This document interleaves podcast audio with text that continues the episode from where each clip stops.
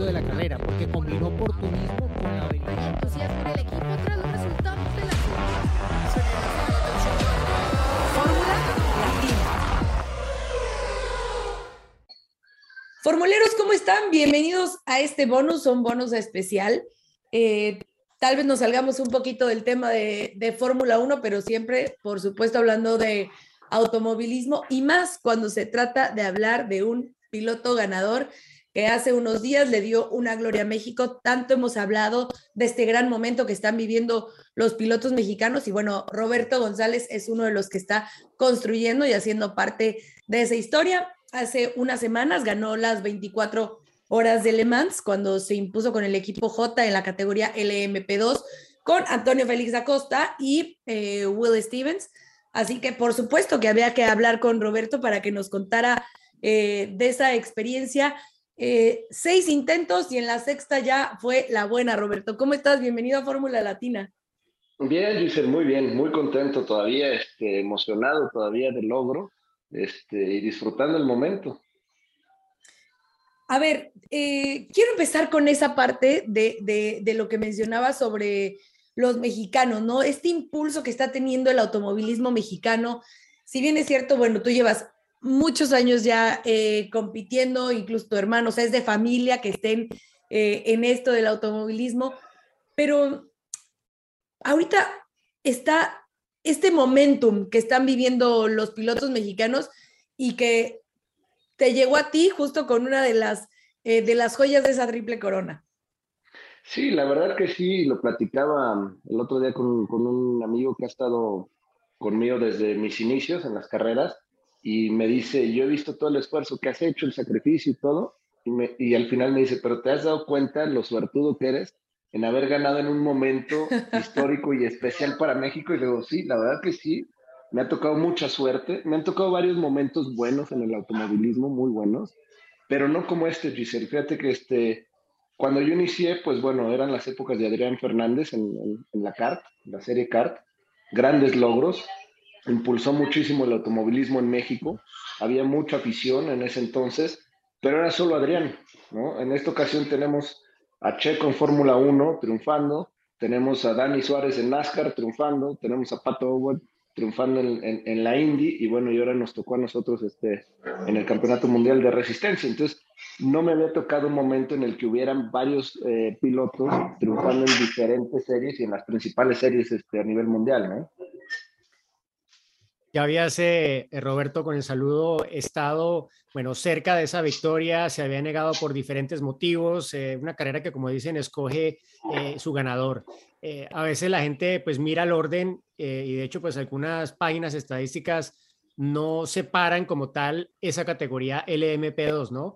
Que en realidad, pienso yo, habiendo estado allí, que, que merece realmente un capítulo aparte, porque no hay otra que tenga una parrilla primero tan numerosa y segundo con tanta diversidad de pilotos que en este momento están obviamente buscando entrar en los ojos de los fabricantes que van a entrar a partir del próximo año, lo que será ese gran momento, ese gran renacer, se espera de la resistencia. ¿Cómo ayudar a dimensionar a la gente un poco el logro que obtuviste este año en Le? Claro, Diego, y además yo creo que ese es un excelente punto. Yo me siento igual que tú. Yo considero, digo, y no es porque yo participo en esa categoría, que es la, la categoría más atractiva, la categoría más nutrida, como tú bien decías, no nada más en, en materia de pilotos, sino en equipos también. Este año vimos eh, nuevos equipos integrarse precisamente porque lo, lo, que va a suceder el año que entra con, con la nueva categoría LMDH, en donde se, se junta pues, las reglas de, de la WEC con las de la INSA para tener una serie como lo era antes, en donde los mismos coches puedan eh, participar en las 24 horas de Daytona como en, en Le ¿no? Con las mismas especificaciones. Este año vimos 27 coches, no se había visto antes, y de los 27, 26 idénticos, porque son los mismos chasis, las mismas llantas y los mismos motores, ¿no? Lo que lo hace mucho más competitivo. Y estos coches, como tú bien sabes, este, aguantan todo ahora sí que estos coches sí salimos a, a correr y vamos eh, como si estuviéramos calificando casi cada vuelta, ¿no? Eh, no hay que cuidar más que algunos detallitos. En fin, la, el nivel de competencia es altísimo. lo vimos, eh, a lo mejor no se notó mucho, este, y espero que no suene medio presuncioso lo que voy a decir, porque dominamos, pero este, la verdad... Con orgullo, claro que sí. este, pero, sí, digo, dominamos nosotros, pero si te fijas, el resto de la parrilla estuvo muy, muy peleada. Eh, nuestros compañeros sufrieron bastante, de hecho, y al final lograron un tercero también. Pero bien, sí, lo que tú mencionas, Diego, hay muy buenos pilotos en coches prácticamente idénticos y realmente la pelea está acá, ¿no? En, en, el MP1, que es la máxima categoría, pues sabemos que Toyota tiene un dominio muy, muy amplio sobre los demás. Ellos, si prácticamente no cometen un error, ya tienen asegurados el primero y el segundo lugar, ¿no? Y lo vimos, ¿no? Este, y los demás pues pelean por un tercero y en esta ocasión le ganamos a uno de ellos, de hecho, y nosotros quedamos este, en cuarto, me parece, o en quinto, ya no, ya no recuerdo bien. Quinto. Eh, pero bueno, este, sí, es una categoría muy, muy, muy competida eh, y muy atractiva para pilotos jóvenes como pilotos muy experimentados. Hay muchos ex Fórmula 1 que están aquí precisamente porque participan en otras series como la Fórmula E y realmente lo que ellos dicen, eh, y te lo menciono por comentarios que me ha hecho Antonio y varios de ellos, este, que aquí siguen manejando, siguen, siguen eh, puliendo su manejo, eh, digamos, no sé si decirlo auténtico o, el manejo pues, que uno aprende desde, desde chico, ¿no? En un Fórmula E se maneja muy distinto, son muchas cuestiones que tienen que ir controlando, pero lo que es el manejo como tal pues, se pierde mucho, ¿no? Entonces, por eso también tiene mucho atractivo esta categoría. Roberto, mencionabas las seis ediciones que intentaste, obviamente llegó la victoria, y eso es perseverancia, ¿no? Porque la 24 horas Le Mans se corre cada año y hay que esperar un año para la revancha. Y estos fueron eh, muchos años de esfuerzo, sacrificio, pero nunca rendirse. ¿Lo sentís así? ¿Sabías que en algún momento iba a venir?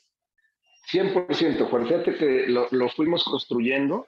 Eh, obviamente, como bien mencionaba Diego, Le Mans escoge a los ganadores y lo hemos vivido. Estuvimos muy cerca en, varias ocasiones, eh, inclusive desde mi primer intento en el 2017, donde calificamos en segundo, lideríamos un buen, buen rato de la carrera, pero un accidente nos dejó fuera. Em, y así hemos tenido varios sucesos, pero yo siento que algo que nos ayudó mucho es la continuidad con, con el equipo Jota, eh, la forma en cómo hemos eh, construido mi programa, digamos, dentro de Jota, donde prácticamente Jota me ha permitido a mí formar lo que es este, mi equipo dentro de Jota, eh, donde yo escogí a los pilotos, yo escogí la, parte de ingeniería. O hemos armado el equipo y lo hemos armado los últimos tres años y hemos tratado de no cambiar los componentes dentro del equipo, precisamente para ir sumando esas experiencias, ¿no? No nada más en Le Mans, sino de cada carrera, pero obviamente tú sabes que el enfoque de, esta, de este campeonato siempre es, es Le Mans, ¿no? Entonces, desde hace dos años venimos sumando experiencia con los resultados que hemos tenido ahí, preparando el coche cada vez mejor, aprendiendo de, lo que, de los errores o de lo que nos faltó desarrollar y sentimos que este año llegamos mucho mejor preparados, a pesar de que nos cambiaron un poco las reglas, ¿no? En aerodinámica nos bajaron un poco de potencia, nos limitaron eh, el combustible, pero son factores que, que aún, o sea, aún de ser cambios no son tan drásticos como para lo que ya traíamos desarrollado, ¿no? Entonces realmente sí sentimos que llegamos mucho más fuerte. Lo vimos desde los primeros entrenamientos, dominando pues casi todos los entrenamientos y cuando no estábamos en primero o en segundo, era precisamente porque estábamos enfocándonos a un coche de carreras y no haciendo simulaciones de, de calificación, ¿no?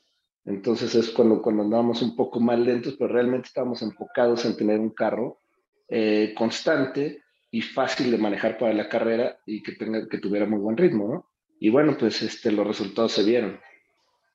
Roberto, ¿cuál es el, el secreto para, para aguantar esas 24 horas, ¿no? Porque pues es realmente, como su nombre lo dice, no es de resistencia, de ir literalmente cabalgando y esperando, como dices, puede haber un accidente y ya no hay más, ya no hay vuelta atrás, pero también la parte que dices, dominamos.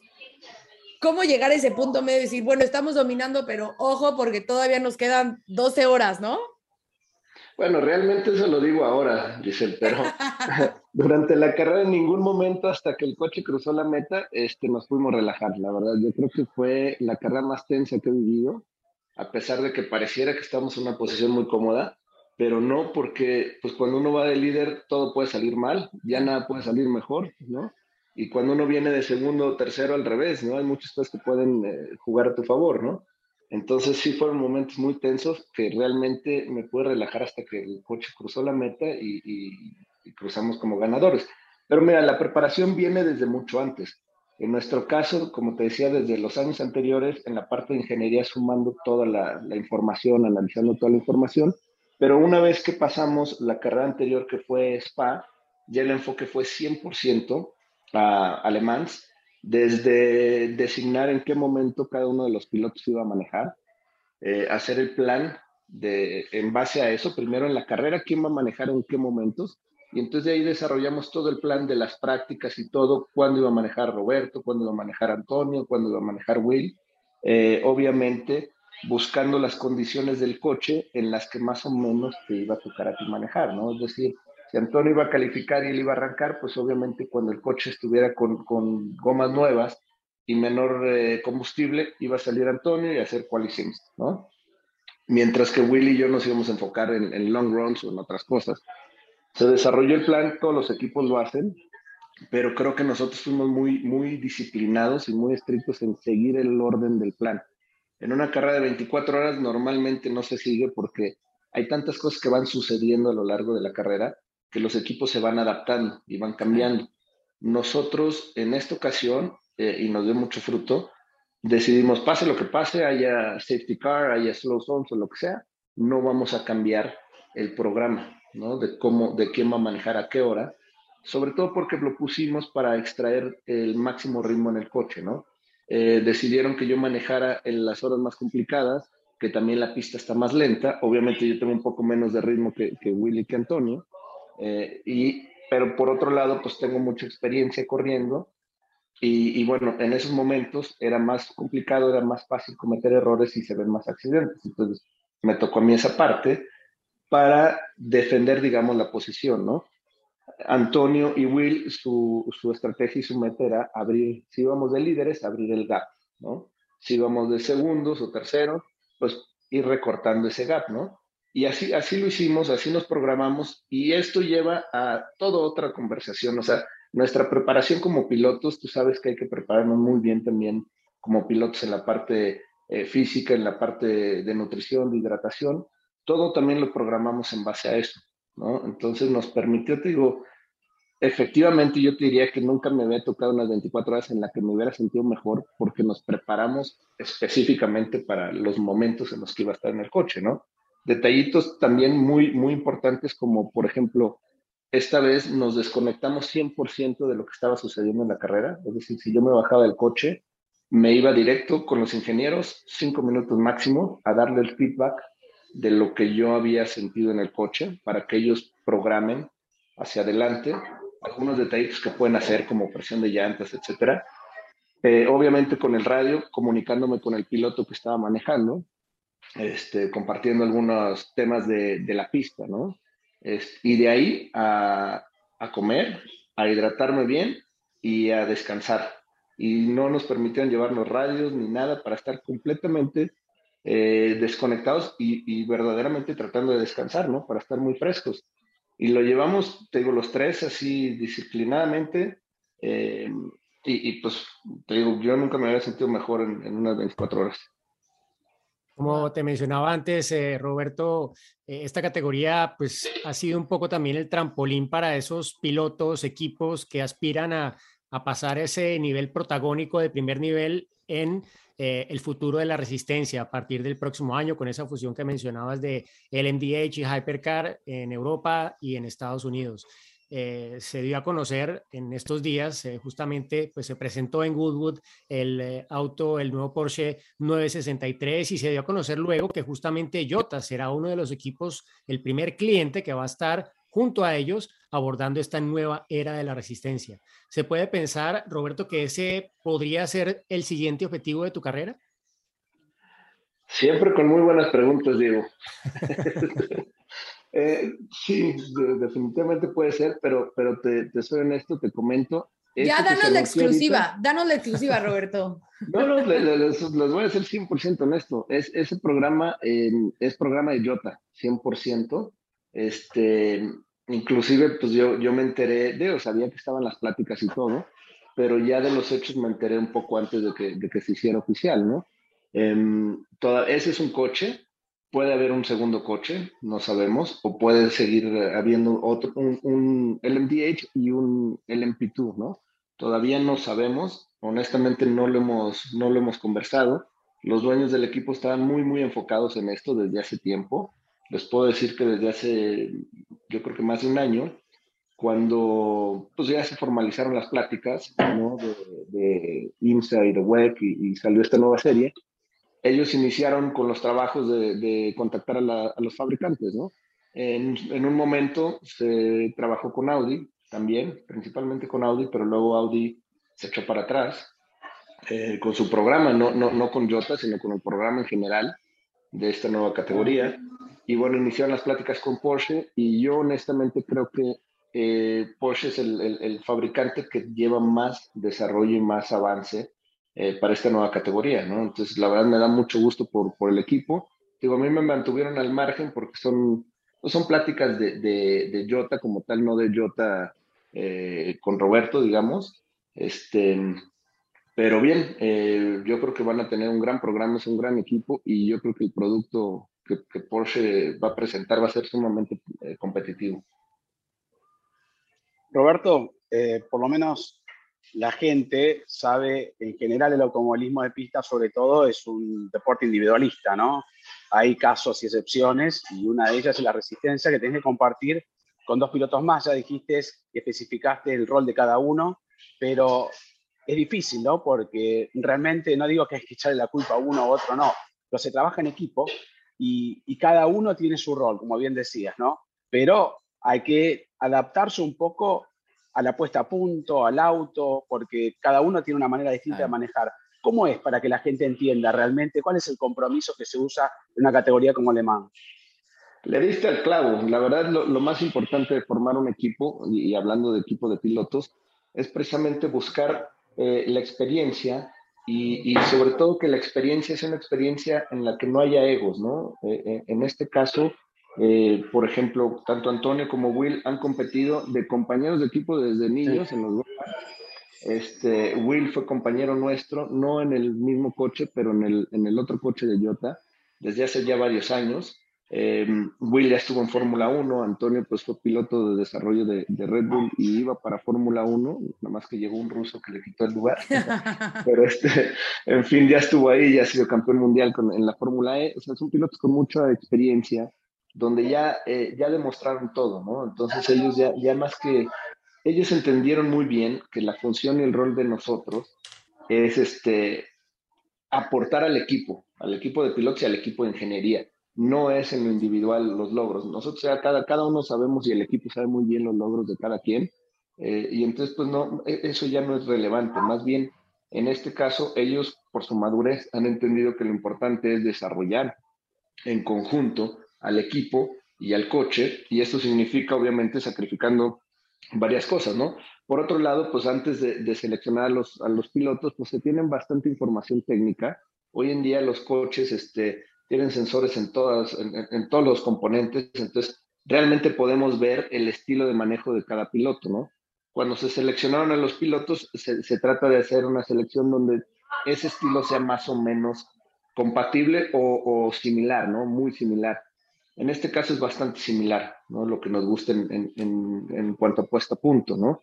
Eh, siempre va a haber algunos este, sacrificios, siempre los hay, ah, desde la posición en la que vas manejando, este, desde si te gusta un poquito más de un coche que, que- sea más fuerte en el frente o, o más fuerte en la parte en el eje trasero, eh, los frenos más agresivos, menos agresivos, en fin, siempre hay mucho sacrificio, pero acá eso ya es un tema que se da natural, o sea, se, se entiende que es un coche para los tres, no, no nada más para uno. Eh, en muchos casos, eh, el coche eh, se pone un poco más a mi estilo. ¿Por qué? Porque como yo decía, ellos tienen un poco más de ritmo ellos tienen un poquito más, yo te diría, de capacidad de manejar cualquier tipo de coche, manejarlo rápido. En cuanto yo me, me, me cuesta un poquito más adaptarme, ¿no? Entonces se pone el coche un poco más a mi estilo, que ellos se pueden adaptar muy fácil y, este, y pues a mí me beneficia, ¿no? Y así tratamos de sacar el mejor promedio en el coche entre los tres. Ahora, eh, que si choca uno, le echan la culpa a ese y si no tiene nada que ver o, o, reparten o reparten la responsabilidad. No, jamás. ¿Y sabes qué te digo? Es ya sé, es una broma. Porque no, no, no, eso sucede en todos los equipos. Te digo, acá el, el, la, la, lo que hemos formado y además verdaderamente somos amigos, este, entendemos la presión en la que uno está constantemente y si pasa algo, como pasó, de hecho nos pasó el año pasado en Le Mans, donde Anthony Davidson era el, uno de los compañeros en ese entonces, el más experimentado de los tres, eh, tiene un despiste y nos costó la carrera. Inclusive el, el, dueño del equipo me decía, ya hablaste con él, tienes que hablar con él, tienes que ser fuerte con él. Y digo, no, no voy a hablar con él, él sabe lo que pasó, eso me pudo haber sucedido a mí, le pudo haber sucedido a Antonio y a mí me molestaría mucho que haya alguien encima de mí eh, recalcándome el error y este, echándomelo en cara, porque yo sé que fue error mío, ¿no? Entonces, en este caso, el que peor se siente es Anthony, no hay necesidad de hacerlo sentir más mal. Eh, eso eso, eso este, se da cuando, te digo, cuando hay esa amistad, cuando hay esa madurez. En este, en este caso, lo hay. Eh, lo hemos comentado entre los tres. Si algo sucede, nadie va a comentar nada porque sabemos, o sea, sabemos que uno está haciendo el máximo esfuerzo y hay cosas que pueden suceder. Muchas cosas no están en dominio propio, no están en nuestras manos, ¿no? Este, otras cosas sí puede ser error, pero también digo, los errores se cometen cuando uno está buscando el límite absoluto, ¿no? Tanto de la pista como del coche. Entonces, este, confiamos mucho en, en, en el trabajo de cada quien y, y, sí, es un tema que obviamente frustra a uno si ves que un compañero tuvo un accidente, pero te digo, se entiende que le pudo haber sucedido a, a cualquiera, ¿no? Claro. Oye, Roberto, una, una... Y todo, cualquier cosa, eh, la culpa la tiene Diego y Giselle, ¿eh? o Cris. Sí. claro, ah, claro, sí. aquí, aquí soy la responsable de todo. Oye, una, un integrante en el equipo que también se llama Marx, siempre, aunque él no maneja, pero si algo sucede es culpa de Marx. Claro, claro Marx sí, siempre tiene la culpa. Todos eso ya, eso, sí. esa voz corre por el paddock del WEC hace tiempo. Claro, sí, Oye, ¿cómo, cómo, ¿cómo lo lleva la familia? Porque, a ver, tener dos ganadores de Le Mans en la familia, lo pueden decir muy pocos apellidos con claro. mucha historia en el automovilismo. Sí, la verdad que muy bien. Fíjate que desgraciadamente mi hermano no estuvo en, en, esta carrera y a mí no me tocó estar cuando él ganó Le Mans, ¿no? Estuvo mi papá, lo vivimos juntos, mi papá, este, mis hijos también estuvieron, mi esposa no pudo estar, este, pero pues bueno, lo viví con mis hijos y con mi papá eh, y, y muy bien, muy contentos. Y fíjate, y les comento otra cosa curiosa, que a lo mejor nada que ver, pero Recientemente me llegó un artículo de una subasta de un coche eh, de esta categoría, pero de la IMSA, de un Porsche, que corría mi papá. Justamente en el, en el mismo wow. tiempo se subastó el coche, se subastó un precio altísimo, digo, nada que ver, no es, no, no es de él este, ni de sus compañeros, pero revivió un poco también la historia, la historia de él, porque el, el coche venía con pues, todo el pedigrí, ¿no? Las competencias, los, los logros y esto. Eh, él tuvo, eh, al, perdón, él tuvo un tercer lugar muy bueno en Sebring overall, mientras que él no corría en la categoría overall, ¿no? Entonces ese es como el récord del, del coche, este, y, y, te digo, curiosamente fue en este momento, y pues obviamente todo el mundo está reviviendo también el, los logros de mi hermano, este, entonces a mí me, me, me, da muchísimo gusto compartirlo como familia, es logro de familia porque tú sabes, ustedes saben el sacrificio tan grande que se lleva en, en este deporte, Iniciamos juntos, mi hermano y yo, nos llevamos un año y medio, y mi papá fue el, el, el driver coach de los dos, ¿no? Inclusive cuando, cuando iniciamos corriendo go-karts, él regresó a correr, él se metió a la categoría senior y corríamos los tres, ¿no? Entonces siempre fue como un tema, un deporte familiar y siempre lo hemos vivido así. Y, y digo, qué afortunados que dos de los tres mexicanos, este, pues somos este, hermanos, ¿no? Claro. Y, y, justo les comentaba, ¿no? Al inicio me, me tocó la, la fortuna de, de, cubrir a tu hermano ese entonces, 2013, si no me equivoco, fue cuando él la ganó y llegar y entonces en el aeropuerto le hacemos una nota y toda la gente de, pero ¿qué pasa? ¿Qué ganó? Y todo, de que las 24 horas de Le Mans, entonces la gente se empezaba a acercar a, a, a Ricardo así de, ¿qué pasa? Entonces, obviamente eh, son triunfos que, que, que se quedan y, y, muchas felicidades, de verdad, que como lo dices, es un trabajo de, familia, de esfuerzo, de muchos años y que bueno, pues haya rendido frutos, eh, pues un orgullo mexicano y, gracias por, por, este tiempo aquí en Fórmula Latina eh, y, y, felicidades para, para, pues sí, para tu papá también, porque sin duda que se llevó también ahí el esfuerzo con, con esos logros. Claro, no, muchas gracias. Este, y un gusto platicar con ustedes, como siempre. Gracias por el apoyo, gracias pues a, la afición también por el apoyo. Y como les decía, la verdad me siento muy afortunado del momento que está viviendo el, el automovilismo y haber tenido este logro en este momento. Así es. Pero bueno, pues ahí está Roberto González, ganador de las 24 horas de Le Mans, un orgullo mexicano y de la familia González, por supuesto. Así que y bueno. Latinoamericano. Y latinoamericano, claro, que sea Gracias, la bandera completa. Y mundial, y mundial. Mundial, y mundial. claro. claro. claro, mundial. eh, nos vemos la próxima semana para ver qué fue lo que sucedió en Silverstone con todo el análisis aquí en Fórmula Latina. de la carrera, porque combinó oportunismo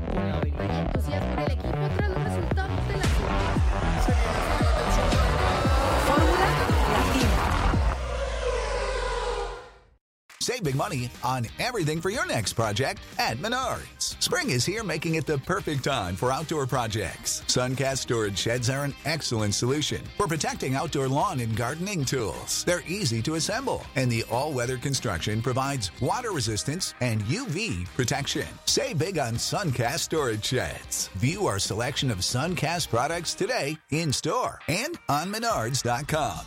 Save